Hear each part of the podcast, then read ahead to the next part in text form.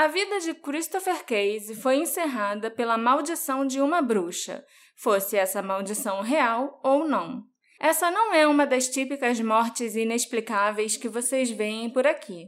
Na verdade, a causa da morte tem uma explicação. O que eu quero focar nesse episódio é no que levou um homem jovem e saudável a cair duro, morto por um ataque cardíaco.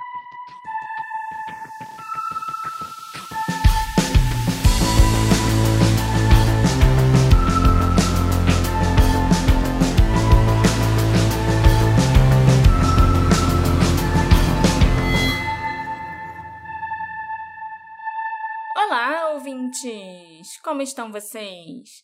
Sejam bem-vindos ao novo episódio do Detetive do Sofá, seu podcast preferido de crimes e mistérios não solucionados. Eu sou a sua host, Marcela, e hoje o caso que eu vou contar para vocês é meio surreal. O cara foi amaldiçoado por uma bruxa, literalmente, e ele caiu duro e morreu. E morreu de ataque cardíaco, sabe? Causas naturais. Morreu ainda no prazo previsto pela bruxa, em uma semana. Um cara jovem e saudável. Eu não sei se eu acredito nessas coisas, mas esse caso me deixou encucada. E você, Alexandre? Olha, Marcela, sem saber de muita coisa, eu acho que é um caso clássico de profecia autorrealizável, né? É. Que a pessoa okay. escuta que vai morrer, fica preocupado, fica tão receoso que morre, né? Pela aflição, pela ansiedade, não sei, o coração não aguenta. Tem muita tragédia grega sobre isso, se sim, não me engano. Sim. Né? Inclusive, eu prevejo que você, ouvinte que curte nosso podcast, vai virar nosso apoiador. E, virando nosso apoiador, você vai passar a curtir o podcast mais ainda. Olha aí. Olha só. Será que é uma previsão autorrealizável? Não é sei. Sim, Depende é de sim. vocês. Lembrando, né, que quem virar nosso apoiador pelo Orelo até o fim desse mês... Abril de 2022. Vai ganhar agradecimentos em dobro. Por quê? Vocês são espertos, vocês são detetives, vocês vão deduzir hum. por quê, né? Mas então, Marcela, me conta aí a história da bruxa, ou da vítima da bruxa. O Christopher Case. Esse mesmo. Tá. O Christopher tinha 35 anos e morava em Seattle. De acordo com quem o conhecia, ele era um indivíduo inteligente, sofisticado e absolutamente apaixonado por academia e exercício físico.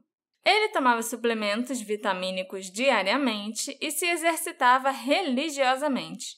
E aos 30 e poucos anos, decidiu se mudar para Seattle, Washington, para iniciar uma nova carreira como executivo musical.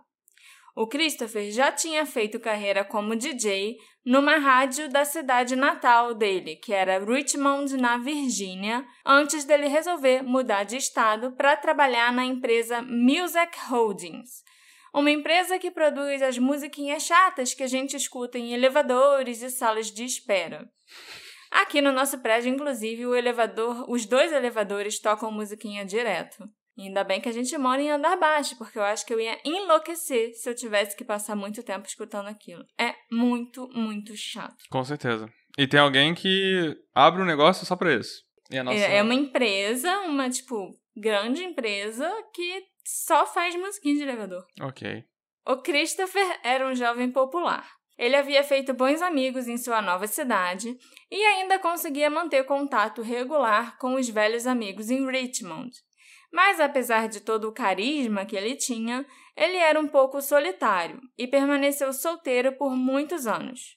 Isso não é estranho em si, porque o trabalho que o Christopher tinha exigia que ele viajasse por todo o país e ele tinha uma verdadeira paixão pela música, particularmente por composições do mundo antigo. Então a ideia de diversão do Christopher era ficar sentado em casa escutando suas músicas favoritas em vez de sair para balada e socializar a noite toda. Em 11 de abril de 1991, durante uma viagem de trabalho a São Francisco, o Christopher conheceu uma mulher que compartilhava seu interesse por músicas antigas. A mulher, que era muito mais velha do que ele, disse que era uma especialista em música egípcia e começou a demonstrar um interesse romântico pelo Christopher. Em certo momento, durante aquela noite, ela foi mais ousada e direta e pediu a ele que a levasse para casa, para eles continuarem a noite com privacidade. Hum. O Christopher até achou que ela era uma mulher atraente, mas a intensidade e a insistência dela eram muito desagradáveis. Ela estava sendo meio agressiva, sabe? Meio. Ele, ele enxergou uns red flags, né? Uns alertas. É, entendeu? Muito intensa demais. É, ok. Ele era um lá, cara meio, mais paradão. É, meio. Tava meio esquisito já, uhum. entendeu? Então, o Christopher sugeriu que eles terminassem a noite e seguissem caminhos separados. Mas isso enfureceu a mulher. Ela não gostou nem um pouco de ser rejeitada, então ela disse para o Christopher que era uma bruxa e que ela iria amaldiçoá-lo. A mulher disse que o Christopher lamentaria sua rejeição e que ele estaria morto dentro de uma semana. Eita. O Christopher não era uma pessoa que acreditava em coisas sobrenaturais.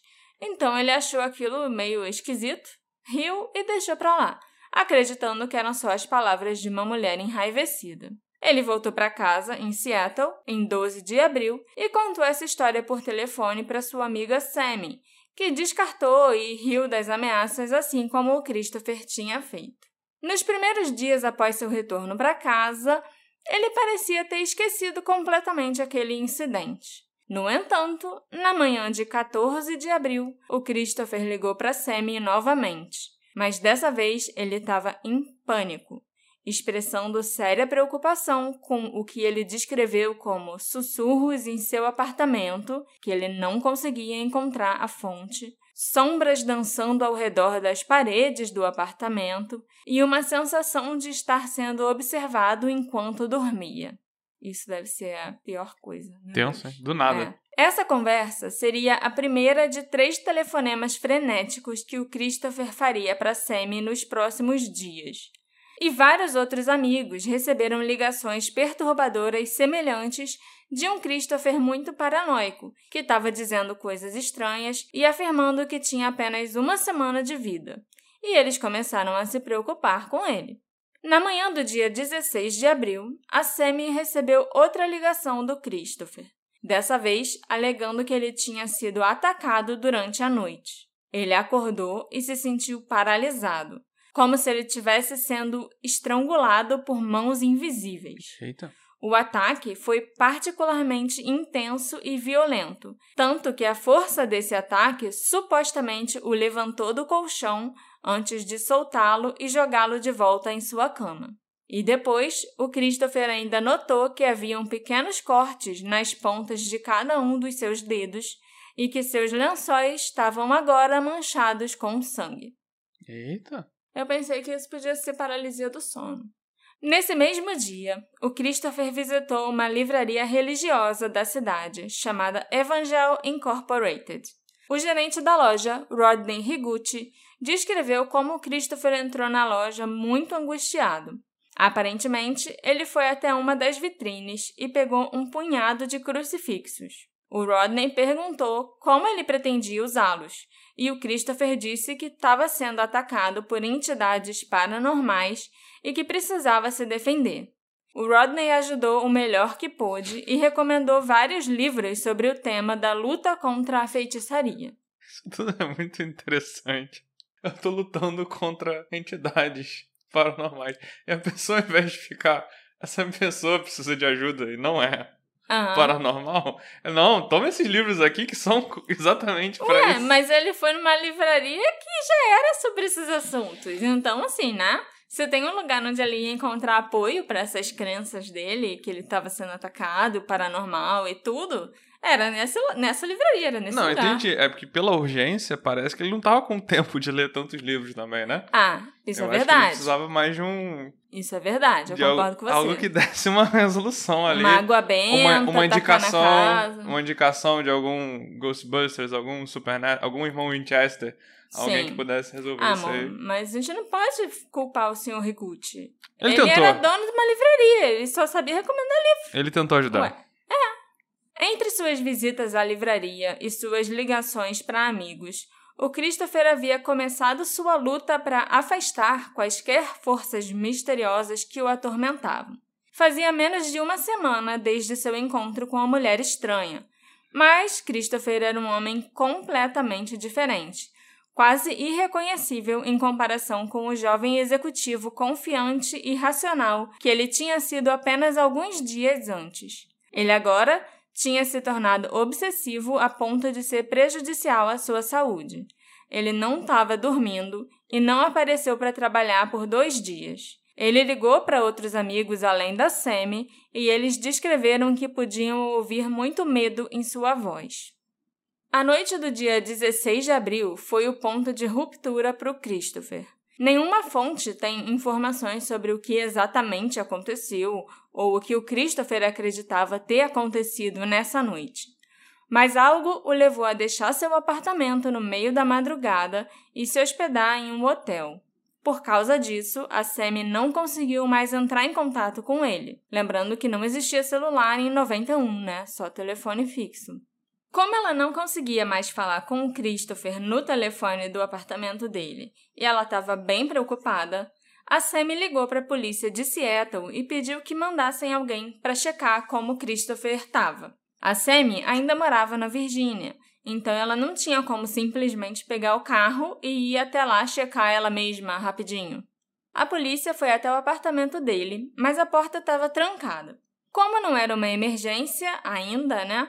E ele podia ter simplesmente saído, a polícia não entrou no local. Eles foram embora. A Sammy se sentiu impotente quanto ao que mais ela poderia fazer e não teve outra escolha a não ser esperar. No dia seguinte, 17 de abril, a Sammy chegou em casa do trabalho e encontrou uma mensagem do Christopher na secretária eletrônica. Para surpresa da Sammy, tinha uma estranha calma na voz do Christopher, quase como se ele tivesse aceitado o seu destino. Eita. Na mensagem, ele falou sobre como quase o mataram na noite anterior e que ele acreditava que essa seria sua última noite na Terra. Depois disso, nós sabemos que o Christopher visitou um padre católico e que ele voltou na livraria, a Evangel Incorporated. O Rodney Higuchi disse que nessa segunda visita o Christopher parecia completamente exausto e desesperado. Ele pediu mais conselhos sobre como se defender e o Rodney tentou ajudar da melhor forma que podia. Deu mais livro para ele. Mas, apesar dos melhores esforços do Christopher, sua previsão se confirmou. Na manhã de 18 de abril de 1991, o corpo dele foi encontrado em seu apartamento. Em 18 de abril de 91, o Christopher mais uma vez não apareceu no trabalho e todas as ligações para ele permaneceram sem resposta. A mensagem que o Christopher tinha deixado na secretária eletrônica não deixou a Sammy mais aliviada. Pelo contrário. Ela então ligou de novo para a polícia de Seattle e dessa vez ela contou a história completa da tal maldição e como isso parecia ter deixado o amigo paranoico, e ela também mencionou a declaração dele que ele ia morrer em breve. Então, dessa vez, a polícia achou que tinha motivo suficiente para arrombar a porta do apartamento do Christopher se fosse necessário. Mas, surpreendentemente, quando a polícia chegou lá na segunda vez, a porta estava destrancada. Quando a polícia entrou no apartamento do Christopher, eles encontraram uma cena confusa. Havia dez velas queimadas e crucifixos espalhados por todo o apartamento, além de amuletos e talismãs arcanos. Música religiosa também tocava baixinho em vários cômodos da casa. Ao longo das bases das paredes e dos batentes das portas e janelas foram encontradas linhas de sal cuidadosamente colocadas, e a entrada do apartamento também exibia um estranho padrão geométrico desenhado com sal. Essa parada aí do sal eu também aprendi quando eu assisti Abracadabra, quando eu era criança. No filme funcionava muito bem, porque as crianças ficavam protegidas das três bruxas dentro do círculo de sal. Pena que no caso do Christopher o sal não funcionou, né? Foi Supernatural também tem muito, muita Muito barreira sal, de sal. É. Pô, mas Abracadabra é um clássico da Sessão da Tarde, um clássico da Disney. Vai ter Abracadabra 2, sabia? E pelo jeito tava errado. Não, não protegeu da, Não. Da, da praga da bruxa. Não protegeu. Também foram encontrados no apartamento numerosos livros sobre feitiçaria, magia negra e ocultismo em todos os lugares. Mas o mais intrigante de tudo era uma série de cartas escritas à mão que o Christopher né, tinha escrito para pessoas queridas, mas não tinha chegado a enviar, que contavam a história do encontro dele com a bruxa que o amaldiçoou. Aparentemente, quem leu as cartas que o Christopher deixou as achou assustadoras, e as autoridades estavam convencidas de que ele estava levando muito a sério o que ele escreveu e ele se sentia genuinamente ameaçado. O conteúdo dessas cartas nunca foi tornado público, infelizmente. Elas Queria muito ler. Pra pessoas particulares, assim. É, não era tipo pra, pra Sammy, tinha uma carta acho que pros pais dele, pra pessoas assim, Uhum. diversas. Aí nessas cartas, pelo visto, ele escreveu sobre como ele conheceu a mulher, como ele foi amaldiçoado, e ele escreveu em detalhes tudo o que aconteceu naquela semana. Hum, Eu queria muito saber esses detalhes. O corpo do Christopher foi encontrado numa banheira vazia, completamente vestido, ajoelhado numa posição de oração. Havia velas, crucifixos e uma Bíblia ali com ele. E o corpo não mostrava sinais de qualquer ferimento ou luta. nem os cortes nas mãos que ele tinha falado que tinha? O máximo que encontraram foram esses arranhões, arranhõezinhos nos dedos dele. Mas encontraram. Mas encontraram, mas parecia mais uns paper cuts, Aham. sabe? O lençol ensanguentado também. Não, talvez ele já tivesse lavado o lençol, Aham. ou jogou o lençol fora porque ficou com medo, Uhum. sei lá, mas além dessas coisas que eu mencionei, não tinha mais nada esquisito na casa, É, porque entendeu? essa- é- essas coisas que eu perguntei foi o que ele falou pra Sammy na ligação. na ligação de dois dias antes, dois ou três dias antes. Uhum. A autópsia revelou que a morte do Christopher foi causada por miocardite, uma inflamação que pode levar à insuficiência cardíaca. O coração dele simplesmente parou por causa dessa inflamação. E isso é estranho por uma série de razões. O Christopher era um homem jovem, em forma e saudável que levava um estilo de vida limpo. Ele não fumava, não bebia, não usava drogas e não tinha um histórico de problemas cardíacos na família. Geralmente, espero não estar falando muito besteira, Hum. mas geralmente quem é jovem, saudável, assim, e em teoria tem um coração perfeito, Uhum. quando tem um problema no coração, a chance de ser fatal é enorme. É, é verdade. Porque o, o, o coração da pessoa que já tem problema, já é mais velho, já tá mais obeso, ele tá acostumado a ter que criar uns atalhos. Ele é mais fazer... resiliente, né? É, então essas pessoas têm muito mais chance a sobreviver a algum tipo de ataque cardíaco Sim. do que uma pessoa jovem da academia, ou com o coração perfeito e tal. Que o coração leva um susto. É até um paradoxo, na verdade, né? É, Mas é verdade, é verdade. tá aí, ele. Não... Já que rolou, ele já não ia ter chance de sobreviver mesmo. É. A miocardite é uma doença rara e potencialmente mortal que afeta apenas uma em cada 100 mil pessoas. Ela não é uma doença hereditária e, portanto, não é baseada na composição genética da pessoa. Ela pode afetar qualquer um a qualquer momento, mas ocorre mais comumente em pessoas que têm entre 20 e 40 anos. Não é inédito que a miocardite atinja homens e mulheres jovens que estão em boa forma e são saudáveis. E, de fato, ela tem sido a causa de muitas mortes súbitas em jovens atletas no mundo todo. Alguns especialistas médicos também sugeriram que existe uma ligação entre a doença e suplementos feitos pelo homem, como vitaminas ou esteroides, que eles acreditam que pode agravar uma condição pré-existente. Com isso em mente, é importante a gente lembrar que o Christopher Case era um entusiasta do fitness, visitava a academia diariamente e tomava suplementos vitamínicos de forma consistente. Aos 35 anos, ele estava bem dentro do escopo de contrair essa doença. O problema é que os amigos próximos e parentes do Christopher não conseguiram aceitar tão rápido que ele tenha simplesmente morrido de causas naturais. Para começar, há uma variedade de outros sintomas que geralmente se manifestam em pessoas com miocardite.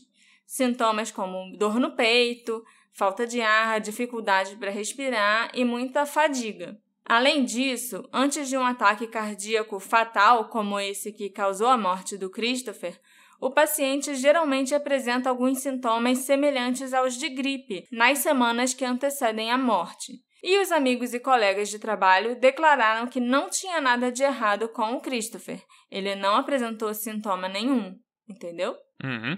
Ele era visto como um indivíduo estável que não era propenso à superstição ou fantasia em relação ao paranormal. Mas, de alguma forma, o Christopher previu a própria morte com uma precisão alarmante, dizendo para a amiga Sammy, no dia 17, que ele sabia que não ia durar até o dia seguinte. Isso é assustador. É muito assustador. O que quer que tenha acontecido durante aquela semana em abril de 91 abalou Christopher completamente a ponto de levá-lo à morte. Se ao menos ele tivesse divulgado o nome da mulher que ele conheceu na conferência em São Francisco, talvez a polícia tivesse procurado por ela e talvez a morte dele perdesse um pouco até o ar de mistério sobrenatural que ela ganhou ao longo dos anos. Mas o Christopher levou a identidade dessa mulher para o túmulo. A Bellatrix. Eu fico tentando entender se o Christopher Case de alguma forma conseguiu se convencer da maldição, e se ele ficou tão apavorado que ele se assustou até a morte, ou se por alguma coincidência complexa ele sofreu uma insuficiência cardíaca uma semana depois de ser amaldiçoado. Mas é muita coincidência. O corpo ajoelhado na banheira e as velas derretidas ao redor do corpo parecem sugerir que o Christopher esteve envolvido em algum tipo de ritual antes de morrer. Então também parece muito estranho que o ataque cardíaco tenha acontecido no exato momento que ele estava fazendo o ritual.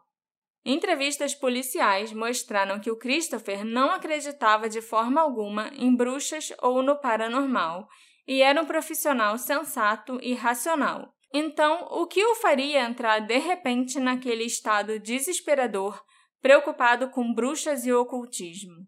Será que tem algo mais nisso tudo do que um ataque cardíaco muito bem cronometrado? O que poderia levar um indivíduo racional a mergulhar nesse mundo de feitiçaria e bruxaria? A mulher, que nunca foi identificada, poderia ter algo a ver com tudo isso? E por que alguém faria todo o esforço de jogar uma maldição de morte contra alguém só porque essa pessoa não quis ir para cama com ela? Nós não temos respostas para nenhuma dessas perguntas e é por isso que a morte do Christopher Case continua sendo um mistério tão desconcertante. Pra mim não é não. Não? Foi bruxaria. Eu, tudo que eu falei no início, esquece. Ah, tá. Foi, foi, foi bruxaria. Ok, então tá. O cara foi ficando maluco, sendo perseguido. É. Foi bruxaria. Existem várias teorias que eu vi por aí espalhadas na internet que tentam explicar o curso dos eventos ao longo da última semana de vida do Christopher. A primeira teoria é que ele basicamente teria se assustado até a morte. Ele morreu de medo, literalmente. Essa teoria se baseia na ideia de que o Christopher começou a acreditar que a maldição da mulher era real e o estresse que isso causou trouxe a miocardite. Mas essa teoria eu meio que já consegui desbancar conversando com um médico, que me disse que a miocardite geralmente é causada por uma infecção ou uma toxina. O médico deve até ter achado que eu sou maluca, mas ele disse que nunca ouviu falar que medo causa miocardite. Você falou com quem? um médico no Reddit. Eu entrei no grupo de discussão desse caso específico. E aí tinha um outro cara do Un- Unresolved Mysteries, do fórum, que eu sei que é médico porque eu já perguntei coisas pra ele em Ah, outros tá. casos, um outro usuário. E aí eu citei, mencionei ele no, nesse Ah, fórum. chamou ele pra. É, pra entrar na discussão e tirar minhas dúvidas, entendeu? Uhum. Acho que foi com ele que eu falei sobre a Elisa Lam também, outras Uhum. coisas assim. O médico disse que se a pessoa tiver uma liberação maciça de adrenalina, isso pode sim sobrecarregar o coração, mas que isso nunca causaria uma miocardite. Talvez uma isquemia, né, um AVC, alguma coisa assim, mas até isso é muito, muito, muito raro. Então, Não foi, Não um, causa não foi a profecia Miocardite, é, autorrealizável. miocardite de fato é uma doença séria, é uma inflamação no coração. Então, não é como se um estresse pudesse causar isso. Entendi. Não costuma ser emocional e tal. Não, Então a parte da profecia autorrealizável realmente. calma. Opa. A segunda teoria é essencialmente uma versão mais detalhada da primeira e inclui a possibilidade do Christopher sofrer de alguma doença mental não diagnosticada que o levou a acreditar na maldição e ter alucinações. É importante notar que ele com certeza não estava dormindo bem devido ao seu estado mental, e é muito comum ter alucinações quando a pessoa está sofrendo de privação de sono. Eu já vi também versões dessa teoria que até sugerem que a mulher não era real. Em vez disso, ela era uma personagem que foi imaginada ou alucinada por ele e que serviu para causar uma ruptura no que poderia ter sido uma psique já fragilizada. Uhum.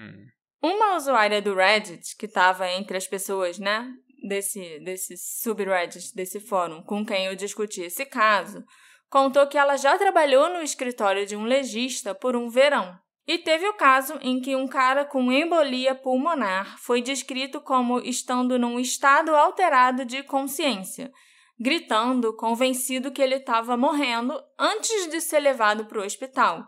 O cara, obviamente, acabou morrendo sim, né? Embolia pulmonar. E o legista mencionou para ela que não era incomum para as pessoas que morrem de algo como uma embolia terem uma sensação de condenação, sentirem como se estivessem morrendo, ficarem histéricas e tal, antes da embolia de fato acontecer e a pessoa morrer. Entendeu?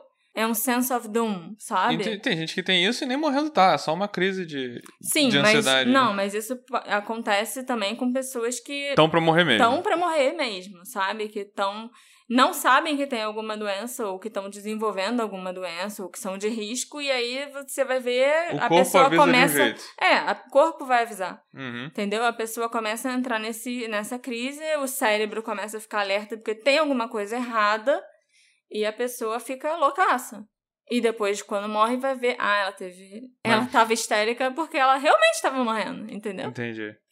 Isso não ajuda quem tem crise de ansiedade. Um pouco, nem um pouco. Não me ajudou em nada saber disso. Então, essa menina, ela levantou uma questão bem interessante e que, segundo o médico com quem eu conversei, é possível.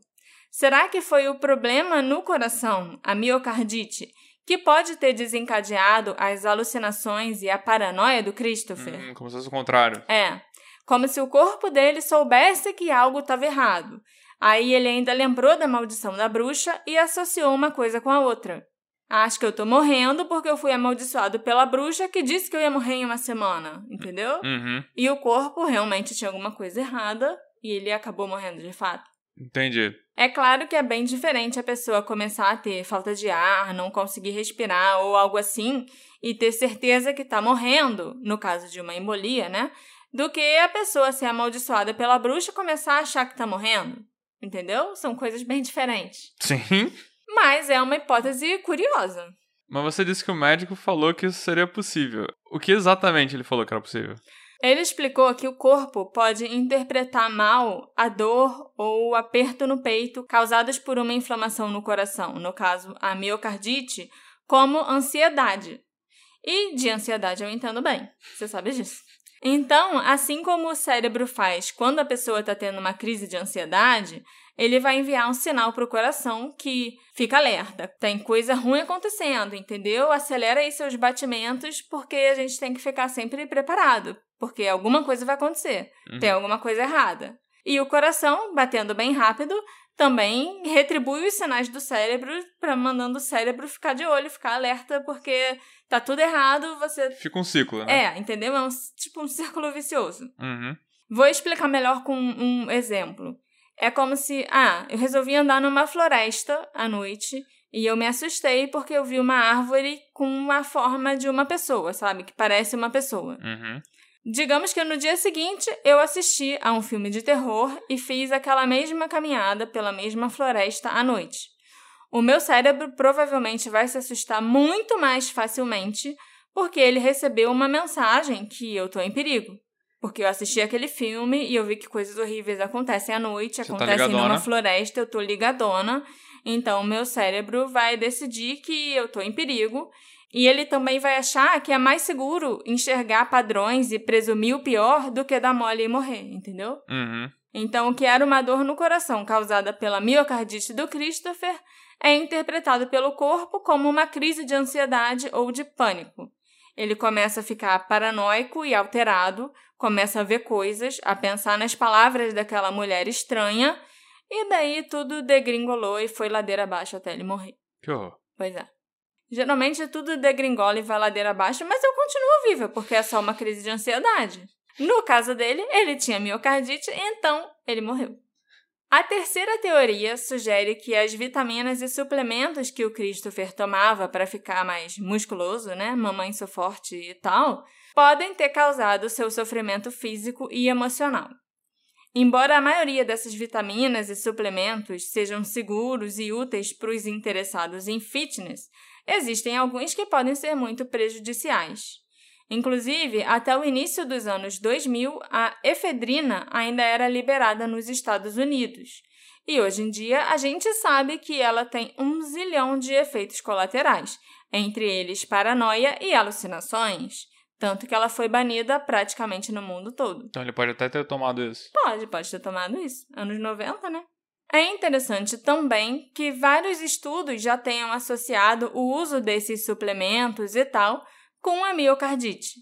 Então, talvez tenha sido por causa das coisas que o Christopher tomava que ele tenha desenvolvido esse problema.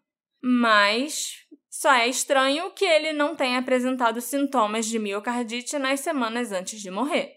E a última teoria, Alexandre, e a minha preferida, porque eu sou uma believer, eu quero acreditar, é que a mulher e sua maldição eram reais. E foi algo Sim paranormal que levou à morte do Christopher. A maldição funcionou. É isso que eu tô acreditando agora. Mas eu nem te dei evidências de maldições e coisas paranormais, tantas assim. Não, não, não assim, não precisa. Ah, tá. Mas. É porque a história, ela tomou um rumo que eu não tava esperando. Eu achei que ia ser só isso. O cara foi. encontrou uma mulher, ficou com medo, porque a mulher avisou que ele ia morrer, ficou com tanto medo que morreu. Você mesmo já falou que de tanto medo ele não ia morrer do que ele morreu. Entendeu? Sim. E dá pra ver que o cara não só. Ele ainda começou a relatar umas paradas muito loucas Sim, acontecendo, é. vendo coisa. Ele mudou de. de saiu, da, saiu de, de casa, casa. foi pro hotel e comprou um monte de coisa. Então, eu. ah, agora eu acredito que foi. É é aquilo. Aquela frase muito boa. Eu não acredito em bruxas. Mas que elas existem. Gabriel Garcia Marques. Caraca, você sabe. Não creiam em brujas, pero que las hay, las hay. Pra mim isso era só uma frase aleatória. Você sabe quem Não. falou, parabéns. Ok. Existem, de fato, pessoas que acreditam que são bruxas. Isso a gente não pode negar, né? Bruxas e maldições são reais. Isso não significa que as maldições funcionam. Mas existem pessoas reais que praticam feitiçaria e às vezes amaldiçoam pessoas. Certo? Certo. Mas até as bruxas têm limites sobre o que elas podem e devem ou não fazer. Sem contar que colocar maldições nas pessoas não é tão fácil quanto parece nos filmes. A quantidade de ódio e raiva que você tem que aprimorar, manter e canalizar exige uma quantidade incrível de esforço e de tempo. E dizer a uma pessoa que ela foi amaldiçoada, como a mulher fez com o Christopher, pode inclusive enfraquecer os efeitos da maldição. É tipo o clube da luta, entendeu? Você não fala sobre o clube da luta e você não fala sobre seus feitiços que você faz. Ok. Se você mantiver eles em segredo, eles vão ser mais poderosos. Eu não sou uma bruxa, não, gente, mas eu conversei com algumas. E o que elas acreditam que pode ter acontecido com o Christopher é que ele acreditou tanto que ele foi amaldiçoado e que ele ia morrer, que de fato aquilo aconteceu. Não por causa da ah, lei da atração, né? Você acredita, então vai acontecer o poder da mente. Não. É o segredo ao contrário, né? É. Mas por causa de algo chamado efeito nocebo. Ok. Já ouviu falar? Hum, placebo. É o oposto do efeito placebo, o efeito nocebo. É um fenômeno médico reconhecido que também pode se aplicar a crenças fortemente arraigadas em fenômenos sobrenaturais, como maldições, que podem levar a consequências no mundo real, como danos físicos ou morte. E eu não fazia a menor ideia que o efeito nocebo existia, eu só tinha ouvido falar do placebo. Mas eu fui pesquisar e eu li um artigo da British Heart Foundation sobre um estudo que foi realizado em que pessoas que acreditavam ter sido envenenadas tiveram todos os sintomas físicos associados à droga que pensavam ter ingerido, incluindo os seus órgãos começarem a parar de funcionar apesar delas nunca terem sido envenenadas de verdade e nunca terem nem estado em contato com o veneno. Nunca tiveram nem na mesma sala que o veneno, mas elas acreditavam tanto naquilo que os órgãos começaram a parar de funcionar e tudo. Então, placebo seria algo mais voltado a remédio, a pessoa acha que tomou um remédio e melhorou, e o nocebo é algo é, mais nocivo? o placebo é o seu... você melhora porque você acredita que você vai melhorar tomou uma coisa, você acredita que aquele remédio vai te curar e você de fato acaba sendo curado. O nocebo é o contrário, você acredita que alguma coisa vai te fazer mal e você acredita tanto que aquilo seja um comprimido que você tomou ou um, uma praga que alguém te uma rogou. praga que alguém te rogou vai te fazer tão mal que acaba fazendo de verdade, Uhum. entendeu? Isso explica muita coisa. Uma das pessoas que participou desse estudo, inclusive, procurou pronto-socorro com todos os sintomas de alguém que tinha de fato sido envenenado. Vários exames toxicológicos foram realizados nesse dia e mostraram que não tinha nada de errado com o cara. Mas ele estava até tipo, espumando pela boca, sabe? Eita. Os exames estavam todos normais, porque no dia que ele foi lá para fazer esse estudo e tal, ele tinha ingerido pílulas de farinha. É lógico, né? Os médicos não iam dar veneno de verdade para as pessoas ingerirem. Os médicos não iam matar ninguém. É, não é um estudo feito que nem placebo, né? Pois que uns é. tomam remédio de verdade e outros tomam placebo pra- Não, como grupo é. de controle. Realmente. Todo mundo devia todo- ser. É, todo mundo tomou pílula de farinha, de açúcar, sei lá. Mas o cara acreditou naquilo e Uhum. foi parar no hospital já, quase morrendo. Ele só melhorou totalmente quando ele viu o resultado dos exames toxicológicos e quando os pesquisadores mostraram as evidências para ele que ele não tinha ingerido nada nocivo e muito menos algo que pudesse matá-lo. Aí o cara melhorou, ficou bem, foi para casa e viveu feliz para sempre. Como se nada tivesse acontecido. É. Quando se trata de feitiçaria, há muitas evidências de que as pessoas que morrem depois de serem amaldiçoadas ou enfeitiçadas acreditavam profundamente na maldição. Então, elas basicamente causaram suas próprias mortes pelo efeito nocebo, porque simplesmente não conseguiam acreditar que qualquer outra coisa fosse verdade. Os julgamentos das bruxas de Pendle são um exemplo bem famoso disso.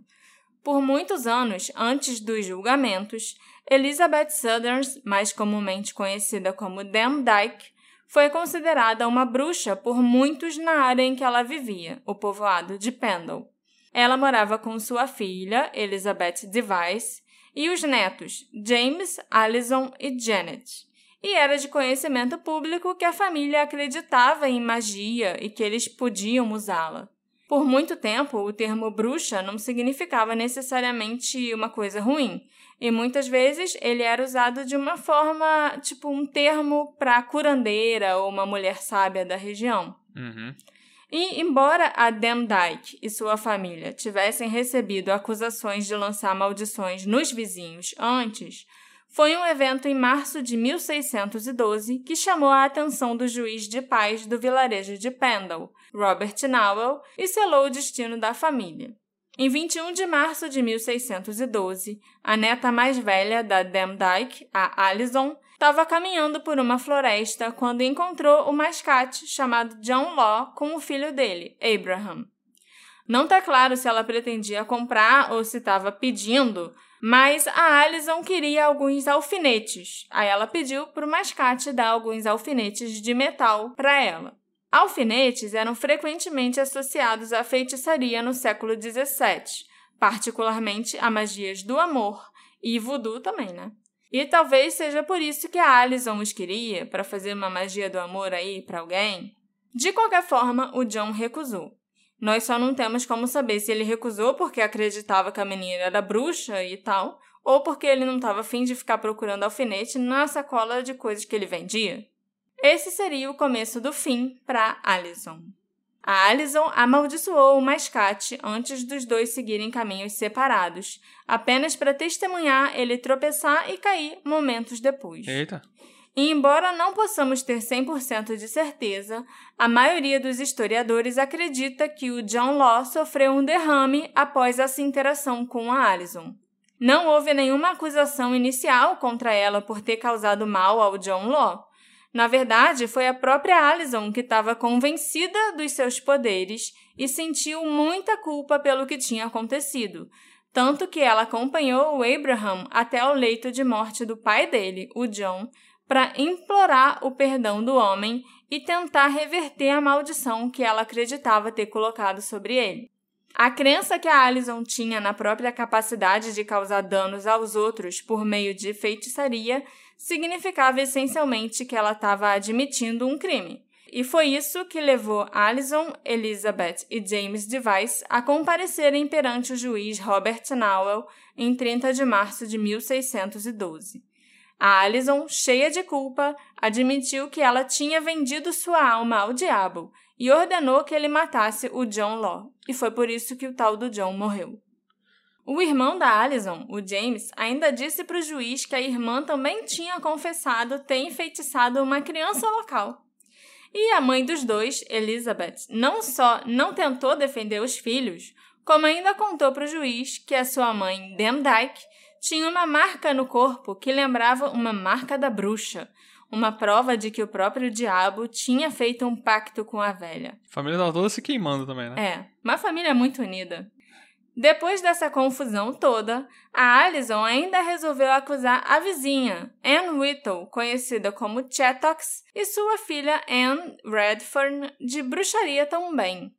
A Chattox era matriarca de outra família do vilarejo de Pendle, também associada à feitiçaria, e as duas famílias se desprezavam. A Ellison pode ter acreditado que Chattox e Anne eram realmente bruxas, ou ela simplesmente viu uma chance de vingança. Ela acusou Chattox de assassinar cinco homens, incluindo seu pai, John Device. Demdike, Chattox e Anne foram convocadas então a comparecer perante o juiz também, em 2 de abril de 1612. A Demdike e a Chattox já eram muito velhas e estavam até cegas, mas ambas admitiram terem vendido as almas ao diabo. Eita. Pois é.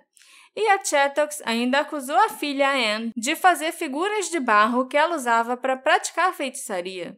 Com três confissões de culpa, não é surpresa que o juiz tenha enviado as quatro mulheres, Demdike, Alison, Chattox e Anne, ao castelo de Lancaster para aguardar um julgamento oficial. Mas teve uma inquisição aí no meio, torturando. Tem muito dedo sendo apontado, não tem. Não rolou uma tortura Olha, no meio, não? Pelo que eu vi, assim, por tudo que eu sei dessa história, não rolou uma tortura, não. O juiz ficou muito feliz. Foi de porque graça, ele foi realmente queria né, mostrar serviço pro rei. Prender bruxas era, ia ser um ápice da carreira dele. Mas, pelo que eu vi, não teve nada, não. Foi realmente um efeito nocebo que começou com a Alison. E aí, nisso, um foi acusando o outro, e acusando o outro, e acusando o outro, e deu nessa Todo mundo foi, nessa porra louca foi preso. Ah. Esse seria o fim da história. Quatro bruxas presas e levadas da cidade de Pendle. Mas, na Sexta-feira Santa, dia 10 de abril de 1612, a mãe da Alison, a Elizabeth Device, organizou uma reunião em sua casa, e aqueles que simpatizavam com a situação da família compareceram. Para alimentá-los, o James Device, o irmão da Alison, roubou as ovelhas de um vizinho. Quando a notícia chegou ao juiz e um inquérito foi realizado, mais oito pessoas que participaram da reunião foram acusadas de bruxaria, e sete delas foram enviadas para se juntarem às outras quatro no castelo de Lancaster. Situação só Essa aumenta. que não foi enviada para o julgamento e tal, para o castelo, era uma mulher rica que realmente só estava passando por ali para ir para outra casa. Aham. Quando, tipo, ela não estava na reunião, entendeu? Ela só Aham. passou por ali. Essa é a versão oficial, né? É. Os julgamentos ocorreram em 18 e 19 de agosto de 1612. Aos acusados foi negado que eles apresentassem testemunhas para tentar se defenderem. É lógico, né? Acusado não tem direito a nada. Mas a acusação apresentou uma testemunha-chave, a filha mais nova da Elizabeth Device, a Janet Device, de 9 anos. No julgamento, a pequena Janet disse: Minha mãe é uma bruxa, e isso eu sei que é verdade. Eu vi seu espírito na semelhança de um cachorro marrom que ela chama de Bol. O cachorro perguntou o que ela queria que ele fizesse, e ela respondeu que queria que ele a ajudasse a matar. O James Device também acusou a mãe de bruxaria, alegando que ele a viu fazer uma figura de barro de uma de suas vítimas. E, por sua vez, ele também foi acusado de bruxaria pelo testemunho da pequena Janet. A Alison continuou a admitir sua culpa. Ninguém precisou acusar a Alison de nada, não. Ela já estava lá, desocupada, amaldiçoei o John, ele teve um derrame e morreu. Eu mereço tudo. É. E a velha Dem Dyke, a, né, a mãe da Elizabeth e a avó da Alison, do James e da Janet, não compareceu ao julgamento. Ela morreu nas condições horríveis do castelo de Lancaster enquanto aguardava a data do julgamento chegar. Todo mundo foi considerado culpado e todas as pessoas foram enforcadas em 20 de agosto de 1612. Caraca, todo mundo foi enforcado. Pois é, até quem só foi lá na reunião achando que ia ter uma boca livre. Se ferrou. E tal, pois é. A Janet Device desapareceu da história até 24 de março de 1634, quando uma mulher com esse nome foi julgada em Lancaster, adivinha, pelo crime de feitiçaria, acusada junto com outras 19 pessoas do assassinato de uma mulher chamada Isabel Nutter por um menino de 10 anos chamado Edmund Robson. Embora o Edmund mais tarde tenha admitido ter fabricado todas as evidências e os 20 não tenham sido executados, acredita-se que a Janet terminou seus dias da mesma maneira que a sua avó Demdike, morrendo no castelo de Lancaster enquanto aguardava o julgamento.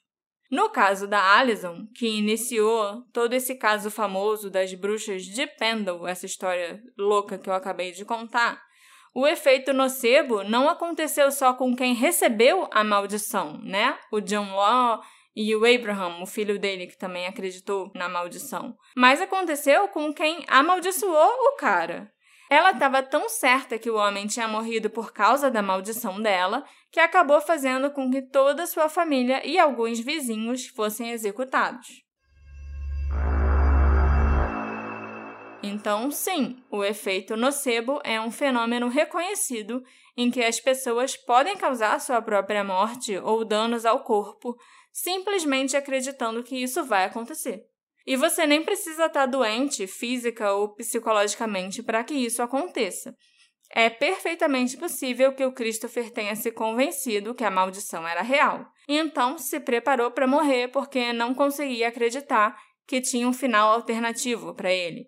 A mensagem final que ele deixou na secretária eletrônica da SEMI me leva a pensar que ele chegou a esse ponto embora eu não descarte a privação do sono ou a doença, a miocardite, desempenhando um papel nessa crença. Miocardite que ele nem sabia que ele tinha, né? Uhum. Para começar. O que torna esse caso interessante é que todos os amigos e familiares do Christopher afirmam que antes de conhecer a bruxa em São Francisco, ele não acreditava nessas coisas. Ele supostamente não acreditava em nada sobrenatural e nem era uma pessoa religiosa, que tinha outras crenças. Claro que existe uma diferença entre você efetivamente não acreditar nessas coisas e você não dizer para os seus amigos e familiares que você acredita nessas coisas. Verdade. Porque ele podia simplesmente nunca ter mencionado isso, Ser mas privado. acreditar, entendeu? Uhum. Eu acho que ele não acreditava, não, porque quando ele foi pego de surpresa, pareceu que ele não tinha pra onde ir. Ele não tinha quem É, recorrer. é ele atirou verdade. pra tudo quanto é lado. Entendeu? Então, É. às vezes, se ele fosse uma pessoa que tinha uma certa crença, Ele ia saber o que fazer, ele ia saber. talvez. Não saber, mas ir pelo menos pra um lugar só. É, Entendeu? Porque às vezes um pastor que faz aquela encenação tirando o demônio do corpo, se fosse tudo psicológico, às vezes fosse o que bastasse. sim. Só que ele foi numa livraria, ele foi num padre católico. O padre católico deve ter só mandado ele confessar, sei lá. E não, não, não, não, foi focado, ele não tinha pra onde ir, ao mesmo tempo ele não ter crença nenhuma. Ele tentou de tudo, sem acreditar que aquelas coisas iam funcionar. Sim, é verdade. E não teve o efeito psicológico, isso se tratando, né? Que tenha sido algo completamente psicológico, não teve efeito psicológico de resolver aquela Sim. perseguição paranormal que Sim. ele tava sentindo. E ele ainda estava doente, sem saber, com Uhum. miocardite, então isso aí só piorou tudo. Independentemente do que aconteceu com Christopher, uma coisa que não está em questão é o medo que ele sentiu durante os últimos dias de sua vida.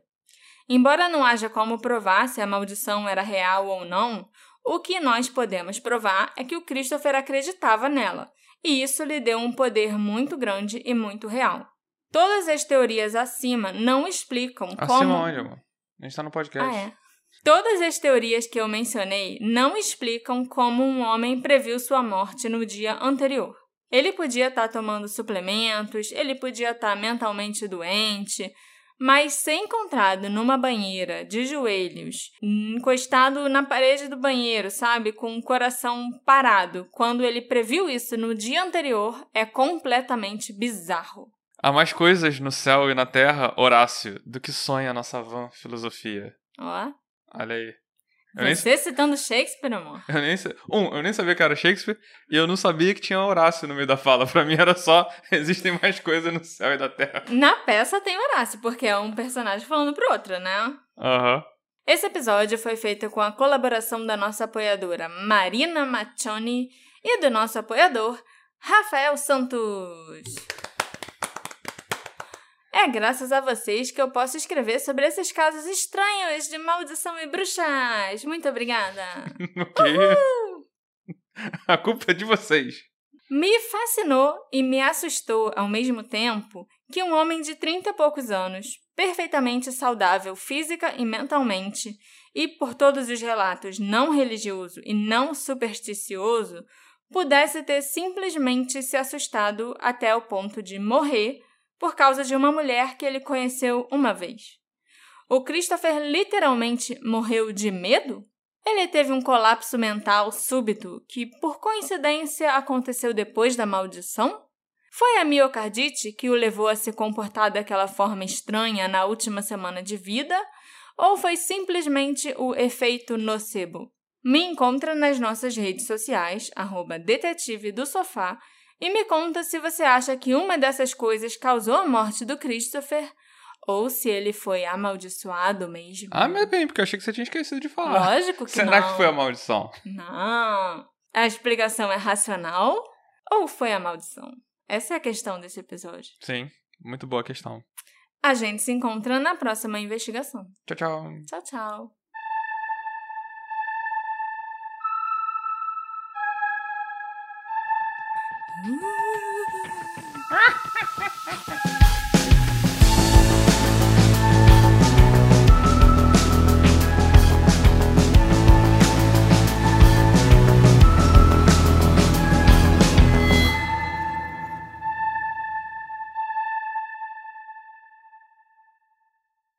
Hey, você se interessa por crimes reais, serial killers, coisas macabras e tem um senso de humor um tanto quanto sórdido? Se sim, você não está sozinho. Se você precisa de um lugar recheado de pessoas como você, venha conhecer o podcast Pátria Amada Criminal. Todas as semanas tentamos entender o pior da humanidade. Nesse processo a gente ri, chora, fica brava, fofoca, porque afinal de contas é assim que a gente fala quando está entre amigos. Suas novas melhores amigas trevosas estão aqui no Pátria Amada Criminal.